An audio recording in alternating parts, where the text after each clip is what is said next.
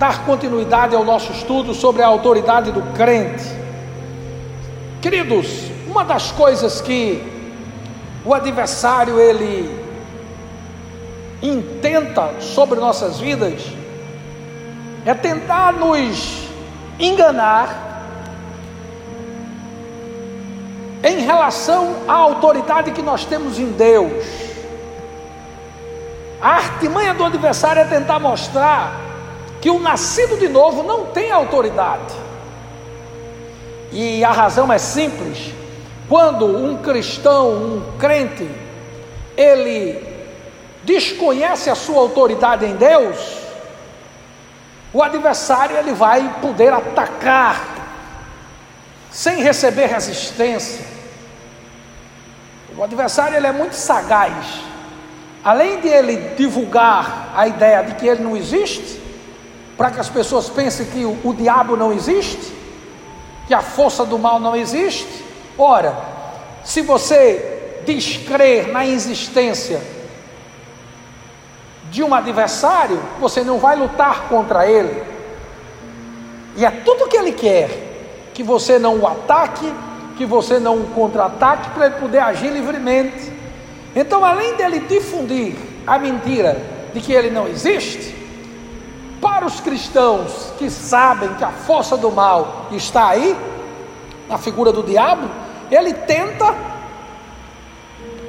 de maneira sutil, mostrar que nós não temos a autoridade em Jesus Cristo. E nós vamos desmantelá-lo mais uma vez nesta noite. O primeiro aspecto que eu quero trazer para você é que a nossa autoridade, ela não vem de nós, ela não está alicerçada e fundamentada num título. Ah, eu tenho autoridade porque eu sou pastor.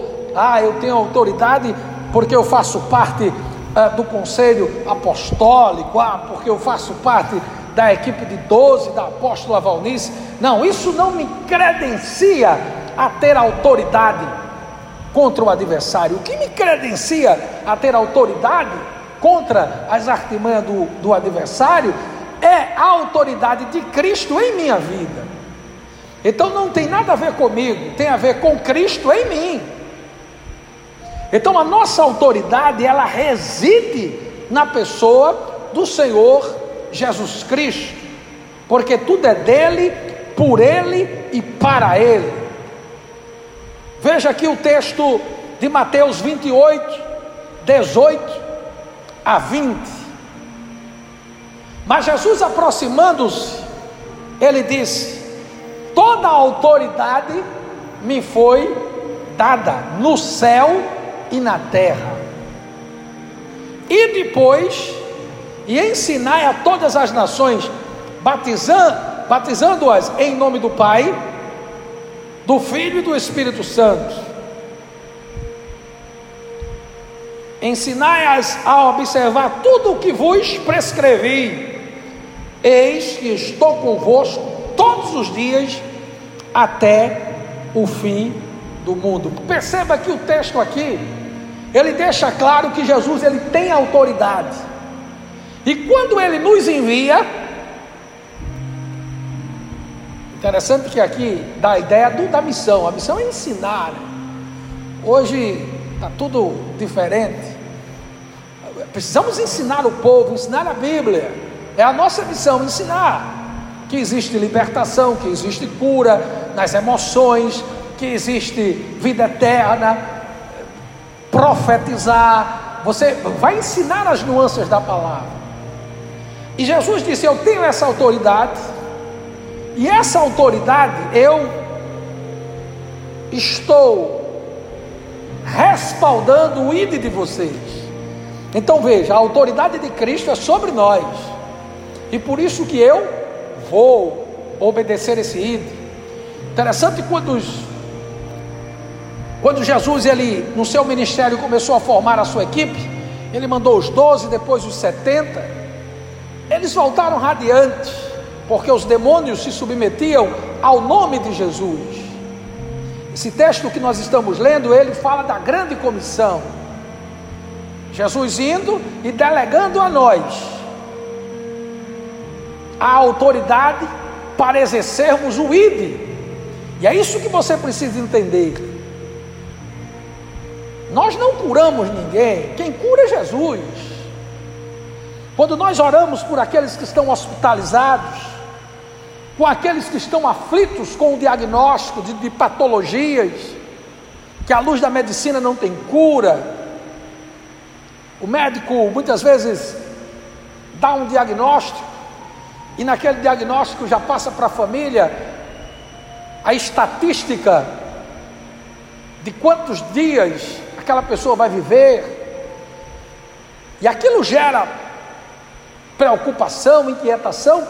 E às vezes a pessoa, quando se posiciona em fé, crendo e exerce a sua autoridade em Cristo, o quadro ele é revertido. Então, é, é, usar a nossa autoridade é, é a autoridade que nós temos em Cristo. Então não tem nada a ver conosco. Em Cristo eu exerço uma autoridade. Em Cristo eu faço uso da palavra profética, da palavra que muda o caos. Então a nossa autoridade ela não está relacionada com o nosso nível de conhecimento, com o tempo que temos na, na vida cristã, com o cargo que nós exercemos, não, a nossa autoridade, ela está relacionada exclusivamente com a presença de Deus na pessoa do seu filho e na pessoa do Espírito Santo em nossa vida. Então toda interferência maligna ela pode ser amarrada, neutralizada pelo poder do nome de Jesus. Agora, você precisa entender que nós não temos autoridade sobre as pessoas. Sim, as pessoas elas são livres. Elas vão decidir se querem ser libertas ou não. Eu tenho uma autoridade em Cristo. Se aquela vida está possessa, se aquela vida está amarrada, eu posso fazer uso da autoridade em Cristo. E se aquela vida quiser, não, pastor, eu tenho prisões na área da prostituição, eu tenho prisões na área eh, da pornografia virtual, eu quero ser liberto dessa área. Se ela desejar esta libertação, você faz uso da autoridade em Cristo e ministra a libertação, se a pessoa quiser, porque eu não posso fazer a obra de libertação de maneira irresponsável. Lucas 11, 25 diz que se um espírito sai da vida de uma pessoa e depois ele volta e encontra a casa limpa, ele retorna com mais sete, e o estágio inicial é pior. Vem mais demônios. Então é, você está causando um desserviço. Se você vai fazer uma obra de libertação exercendo a sua autoridade em Cristo, uma pessoa que não quer ser liberta, de sorte que tudo que for ilegal, você pode se levantar e amarrar no nome de Jesus. Você vai fazer um trabalho de libertação na vida de alguém, você tem autoridade para isso. As pessoas hoje estão sendo afetadas emocionalmente, porque cremos que essa pandemia é um juízo de Deus, um juízo pedagógico, um juízo que visa restaurar trazer para o ímpio que ele não é nada, que o carro novo dele, que ele comprou, está na garagem, ele não pode sair para onde ele quer, que a viagem que ele projetou para o exterior, com todo o dinheiro que ele tem, ele não vai, para mostrar para as grandes potências a sua fragilidade que as suas bombas atômicas, que seus foguetes, que seus aviões, que a sua marinha, a sua artilharia altamente avançada, de nada adianta. As grandes potências estão enterrando os corpos dos seus habitantes. Isso, isso precisa ser, de alguma maneira, objeto de reflexão. Mas aí é onde entra a figura do diabo neste quadro, oprimindo as mentes. A pessoa está lá, tensa, preocupada, desempregada, enlutada porque um parente morreu. E aí o adversário vem na mente: não vale a pena viver, você não tem saída, isso aí vai acabar com você. A pessoa começa a viver no nível de opressão. Isso pode levar a um suicídio, isso pode levar a picos de crises de ansiedade, e a pessoa começa a enfrentar patologias neurológicas, problemas na mente, por conta de opressões. Sim, as, os problemas na mente, cientificamente, está relacionado com patologia neurológica, frutos das questões emocionais, chamadas doenças psicossomáticas. Porém, o adversário entra num cenário como esse para levar a pessoa a não ter força para reagir. E aí onde entra a autoridade daquele nascido de novo você ministra na mente, você intercede, você proclama, e tudo que for ilegal,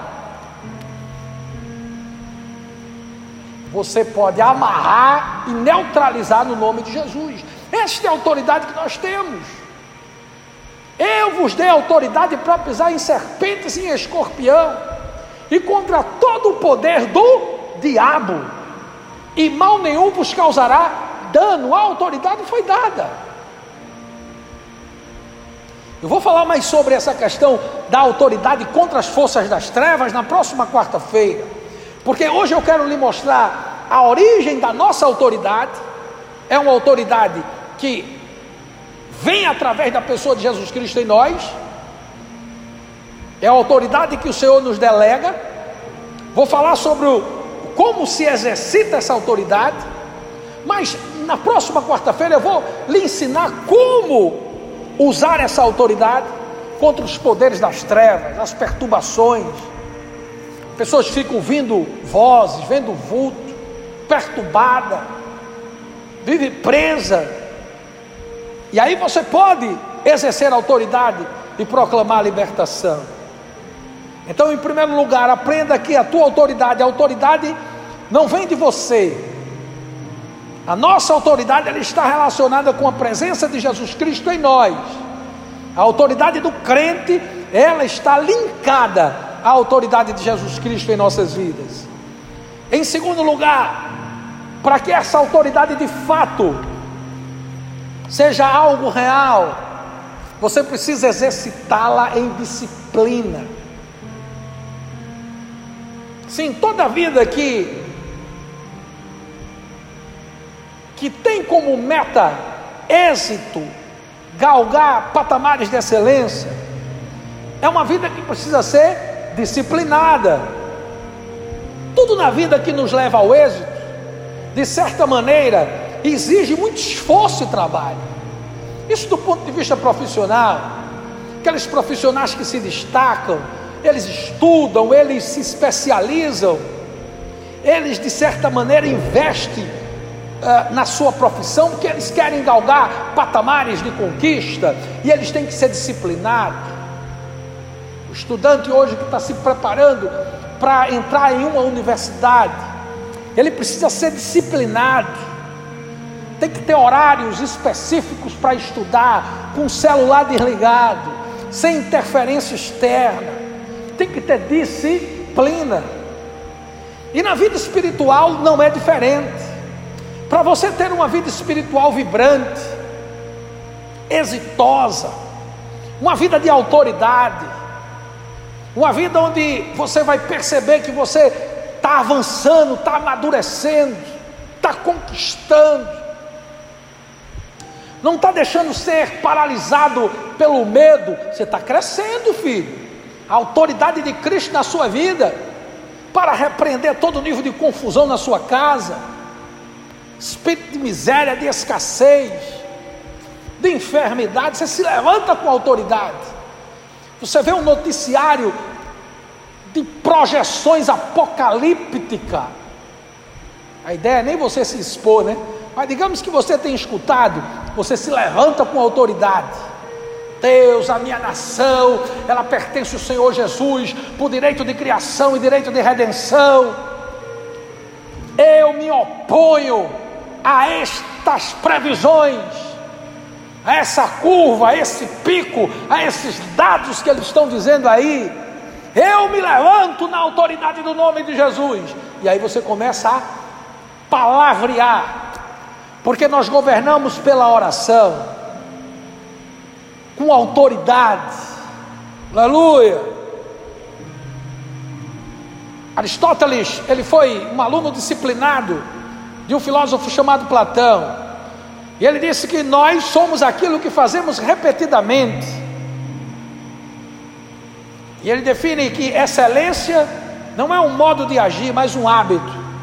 Tudo que você faz em busca da excelência tem que ser algo relacionado com hábito de vida. Somos aquilo que fazemos repetidamente. Interessante esse conceito filosófico. Teologicamente ele se alinha com alguns ensinos que a própria palavra diz: eu preciso ser disciplinado na oração, na leitura da palavra. Tem que gerar na minha vida um hábito de jejuar, de mais santidade hábito de ter uma disciplina, todos os dias estar orando. Veja, nós temos um congresso de jovens. Dois congressos foram já cancelados praticamente. Congresso de adolescente, que aconteceria no mês de março, por conta do decreto do distanciamento social que tem que ter, não pode ter aglomeração. Aqui no nosso estado é permitido até 10 pessoas, e aí já tínhamos mais de 60 adolescentes inscritos, tivemos que suspender. Agora em maio nós teríamos um congresso de homens e de mulheres. Daqui a pouco eu vou ter uma reunião com a liderança de Recife e via plataforma da internet vamos obviamente entabular uma conversa sobre um fato que estamos aí diante dele, que provavelmente não poderemos fazer o congresso no final de maio. Mas nós temos um outro congresso, que seria o terceiro congresso do primeiro semestre. Está agendado para o dia 26 de junho. Veja onde eu quero chegar. Começamos ontem uma plataforma de 52 dias de oração.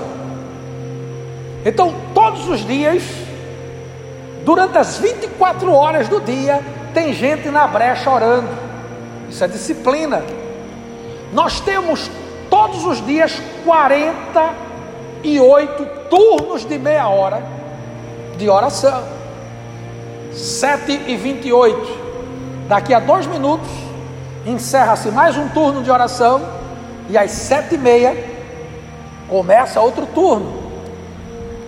Então, todos os dias, 48 turnos orando, isso é disciplina. Usamos a nossa autoridade em Deus, orando, amarrando a resistência, desatando as amarras das impossibilidades.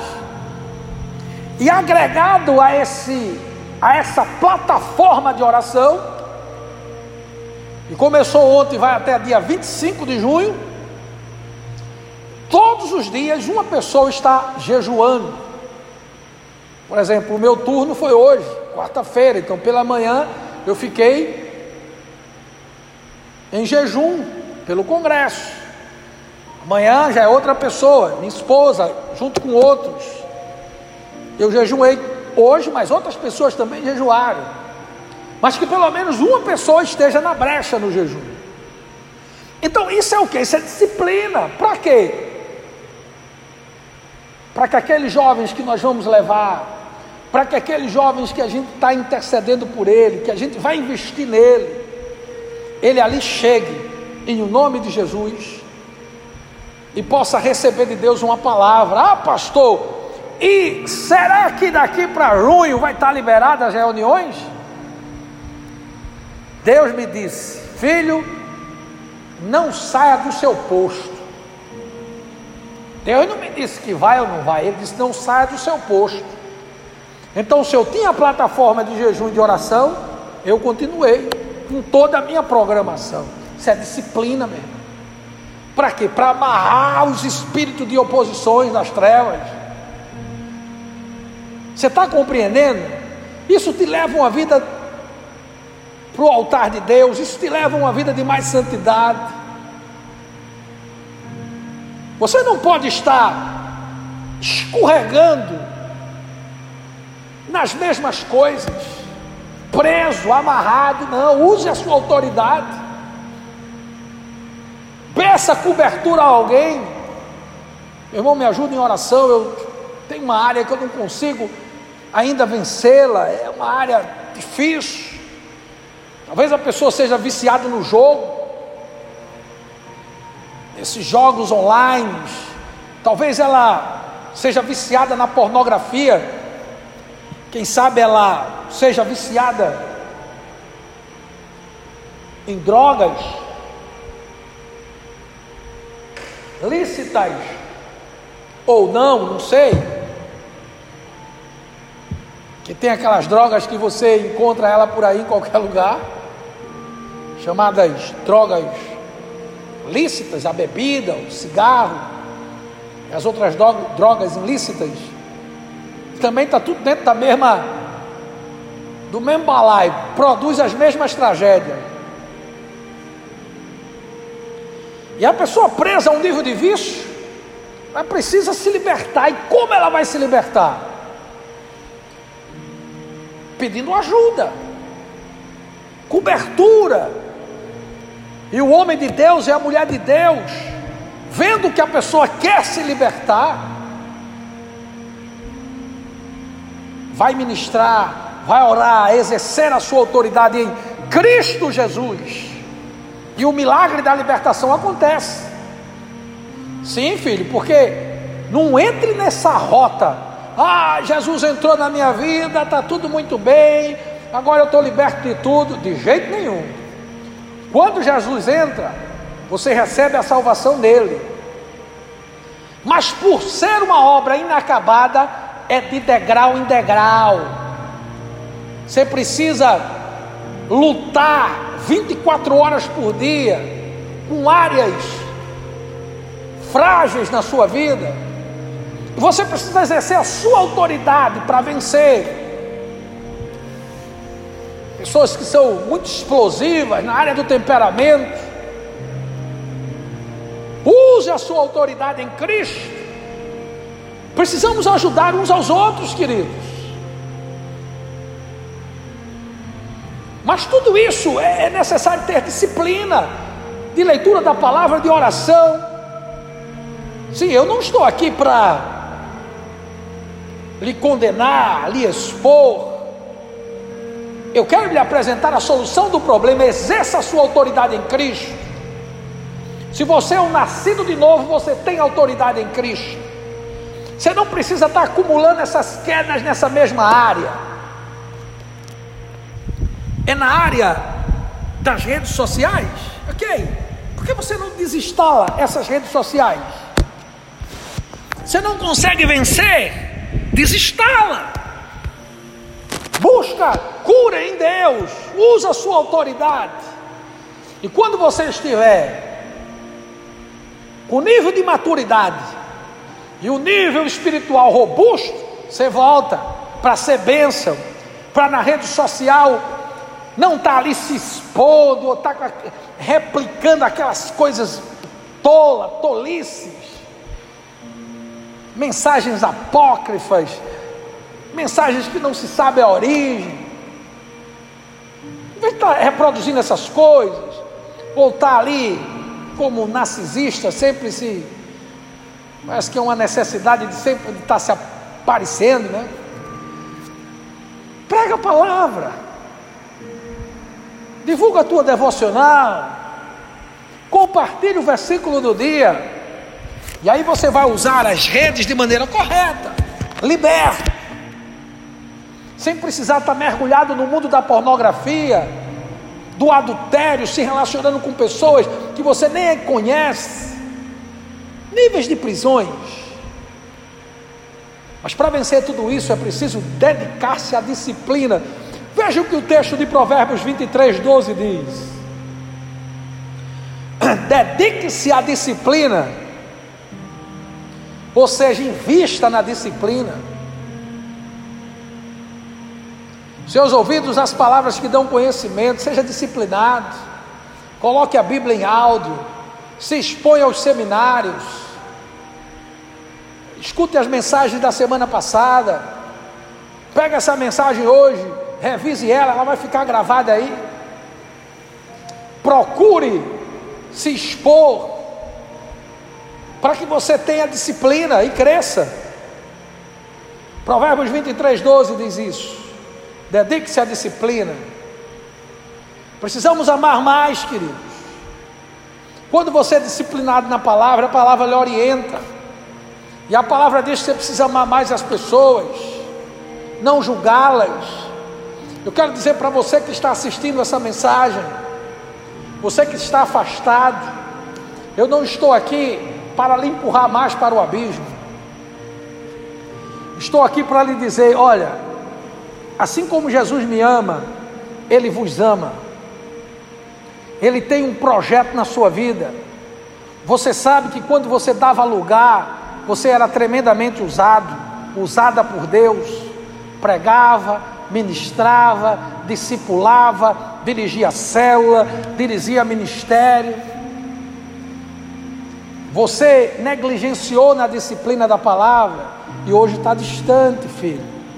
E hoje está distante, filha. Você não, você não tem mais aquela autoridade. Você está perdendo a guerra.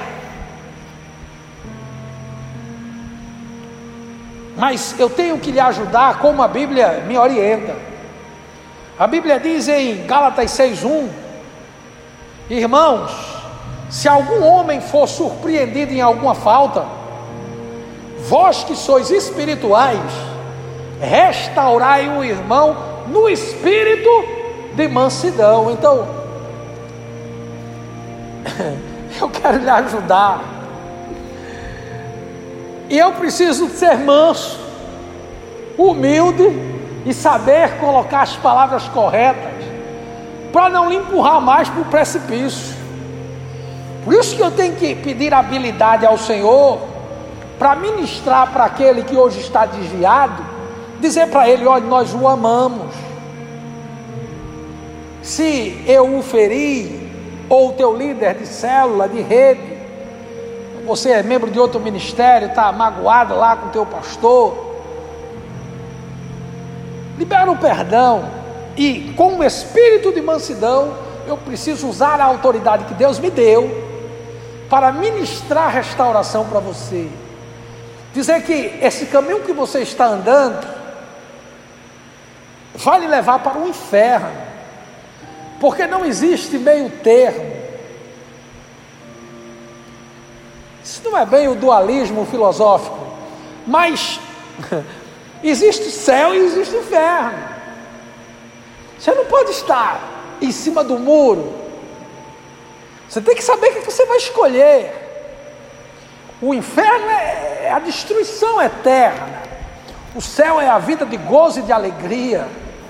Por isso, se você está afastado dos caminhos do Senhor, se você está esfriando na fé, discipline-se na leitura, na oração.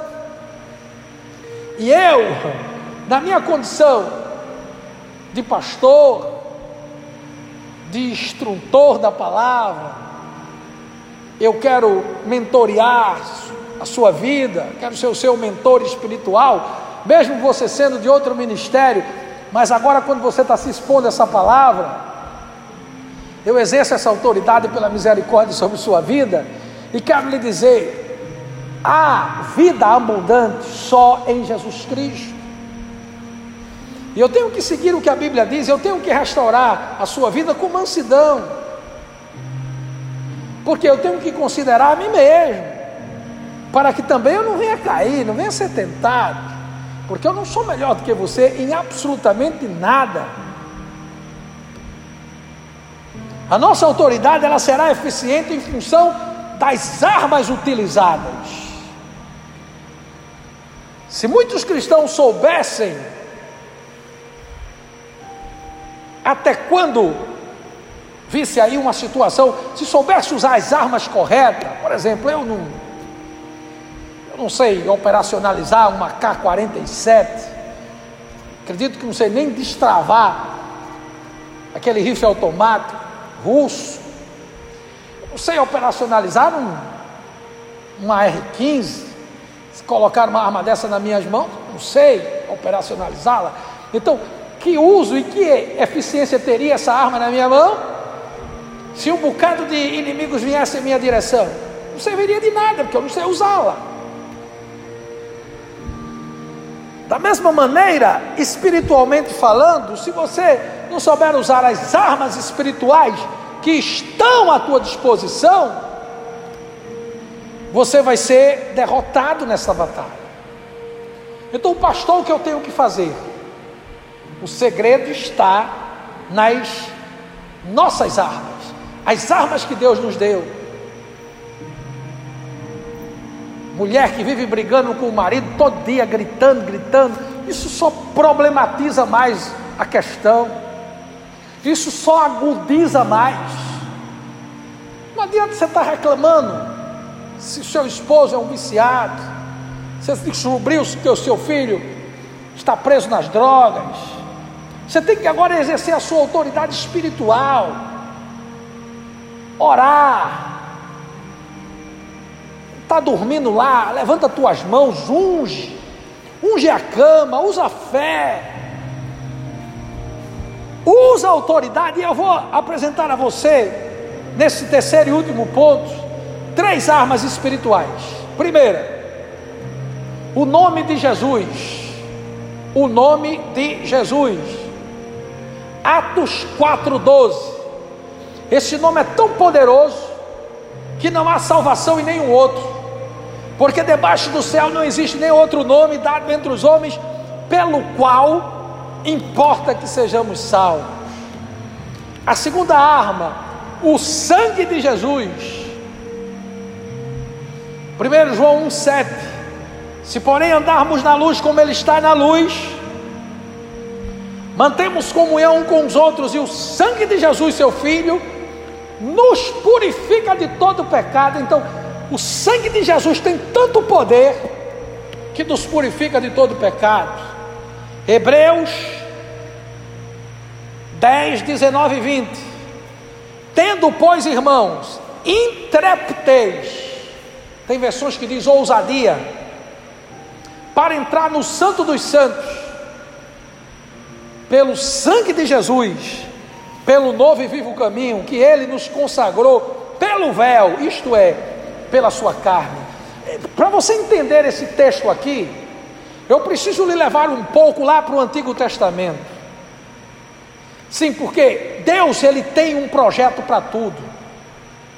O Novo Testamento ele se alinha com o Antigo e o, e o Antigo com o Novo. Eles se coadunam se convergem.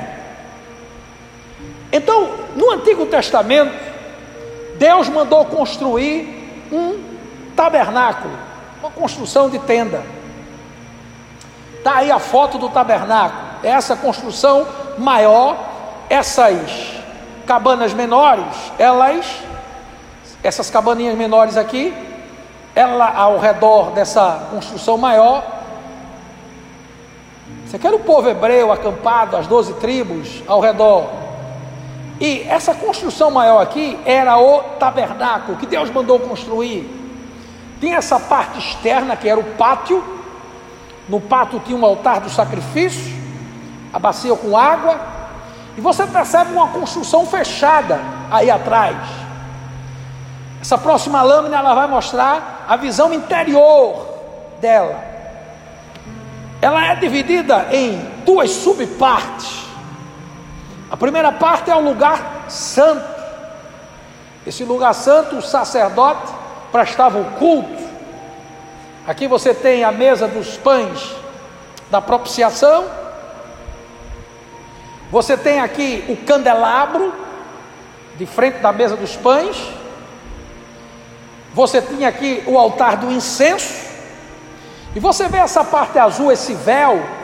Esse véu separava o lugar santo do santíssimo lugar. Porque o santíssimo lugar, ele era usado uma vez por ano.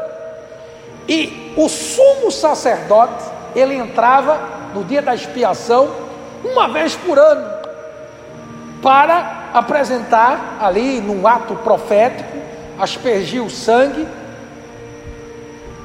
sobre o propiciatório, que era essa tampa da arca da aliança, e, aí, e nesse lugar santíssimo ali, ou santíssimo lugar, ficava a arca da aliança. E o sumo sacerdote fazia aquela aspersão, sete vezes ali o derramamento de sangue aspergido. Isso tudo apontando para o derramado sangue de Jesus Cristo, que o texto de Hebreus fala. Que o sangue de Jesus tem poder. Ele é o sumo sacerdote hoje. Essas práticas não precisam mais serem feitas porque tudo se cumpre na pessoa do sumo sacerdote Jesus. E aí entra o ato sobrenatural registrado em Mateus 27, 50 e 51.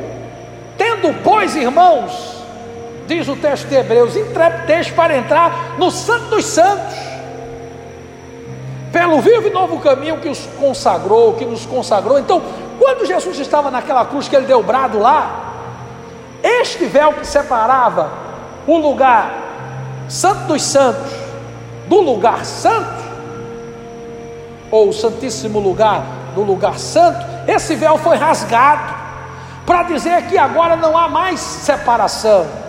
Você pode entrar na presença de Deus sem a necessidade do sacerdote ser o teu o sumo sacerdote ser o teu intercessor, a figura de um líder, não. O teu sumo sacerdote é Jesus Cristo. E como isso foi conquistado? Através do sangue. Então veja como o sangue de Jesus tem poder. Então usar o sangue de Jesus não é um mantra como muitos usam, ah, o sangue de Jesus tem poder. Não, é você fazer uso de uma arma espiritual extremamente eficaz. Eu aplico o poder do sangue de Jesus sobre esta enfermidade, sobre esta pandemia, sobre este corpo que está enfermo, sobre este homem, sobre esta mulher que está entubado, entubada por aquele que está debaixo de um diagnóstico sombrio, com outra patologia e não há é, é cura. Eu aplico o poder do sangue. Aí você está exercendo a autoridade através de uma arma espiritual. Eu falei do nome de Jesus e do sangue de Jesus.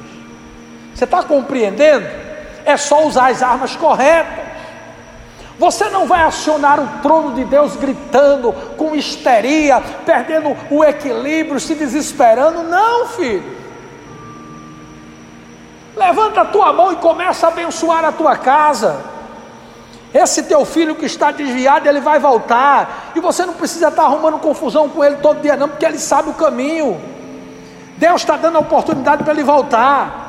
E ele é inteligente, ele sabe que esse caminho vai levá-lo à destruição. Então a guerra não pode ser no campo da carne, tem que ser no campo da autoridade espiritual. Aplica o nome de Jesus, aplica o poder do sangue de Jesus, e o quadro vai ser mudado.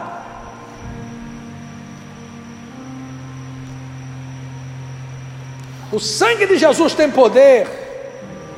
A terceira arma é a palavra de Deus. Então, a primeira arma, o nome de Jesus. A segunda arma espiritual, o sangue. E a terceira arma, a palavra de Deus. Ah, meu irmão. Palavra, martelo que esmiuça a rocha. Fogo de Deus. Hebreus 4,12 diz: A minha palavra, pois a palavra de Deus é viva e eficaz, mais afiada que qualquer espada de dois gumes, ela penetra até o ponto de dividir alma e espírito. Olha aí, a alma é uma coisa, o espírito é outra. Juntas e medulas, e é apta para discernir os pensamentos e intenções do coração. Então a palavra ela tem eficácia. Então, para você fazer uso da eficácia da palavra, você deve se expor a ela para saber usá-la. Como você vai usar uma arma se não se expõe a ela? Como usar uma arma se você não sabe o traquejo, desengatilhá-la,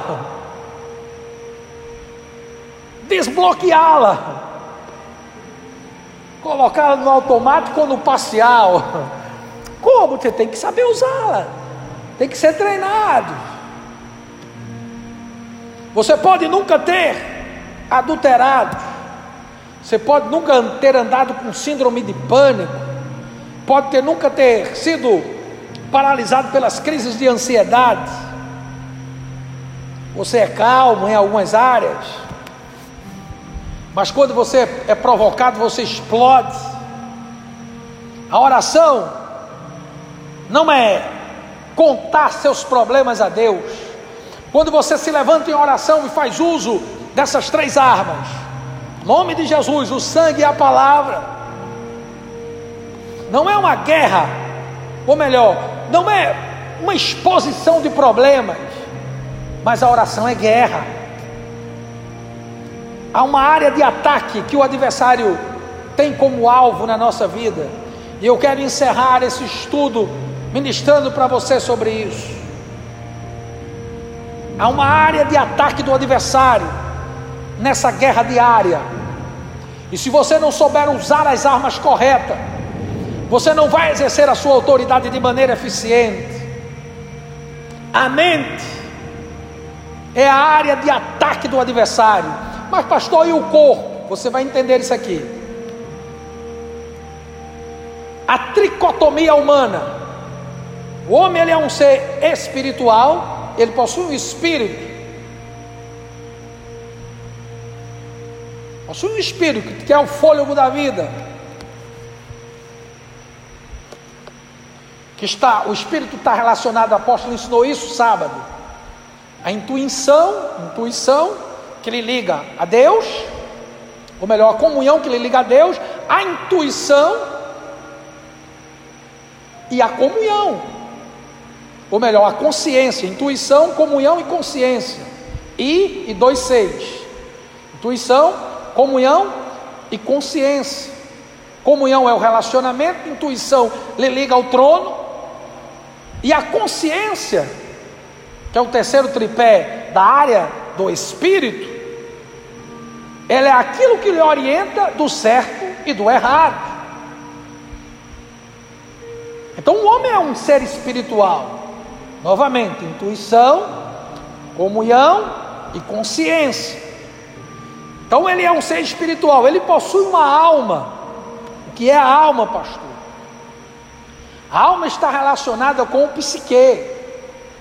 Eu penso, eu sinto, eu quero. Aqui é onde você ganha e perde as batalhas. Se o seu pensamento está preso à derrota, ao infortúnio, ao pânico, você só pensa em tragédia, sua mente precisa ser restaurada. E como a mente é restaurada?